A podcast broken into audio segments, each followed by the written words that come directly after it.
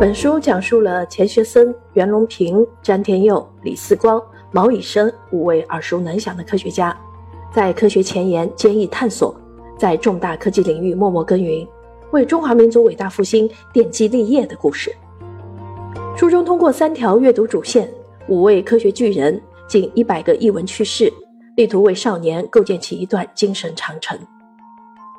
本书的作者认为，大力弘扬科学家精神。让孩子从小就对伟大的科学家怀有崇敬之情，心向往之，才能够潜移默化地让孩子从小养成爱思考、爱钻研、爱探究的多元思维，培养崇尚科学精神，培养出立志献身科学的大气魄、大格局。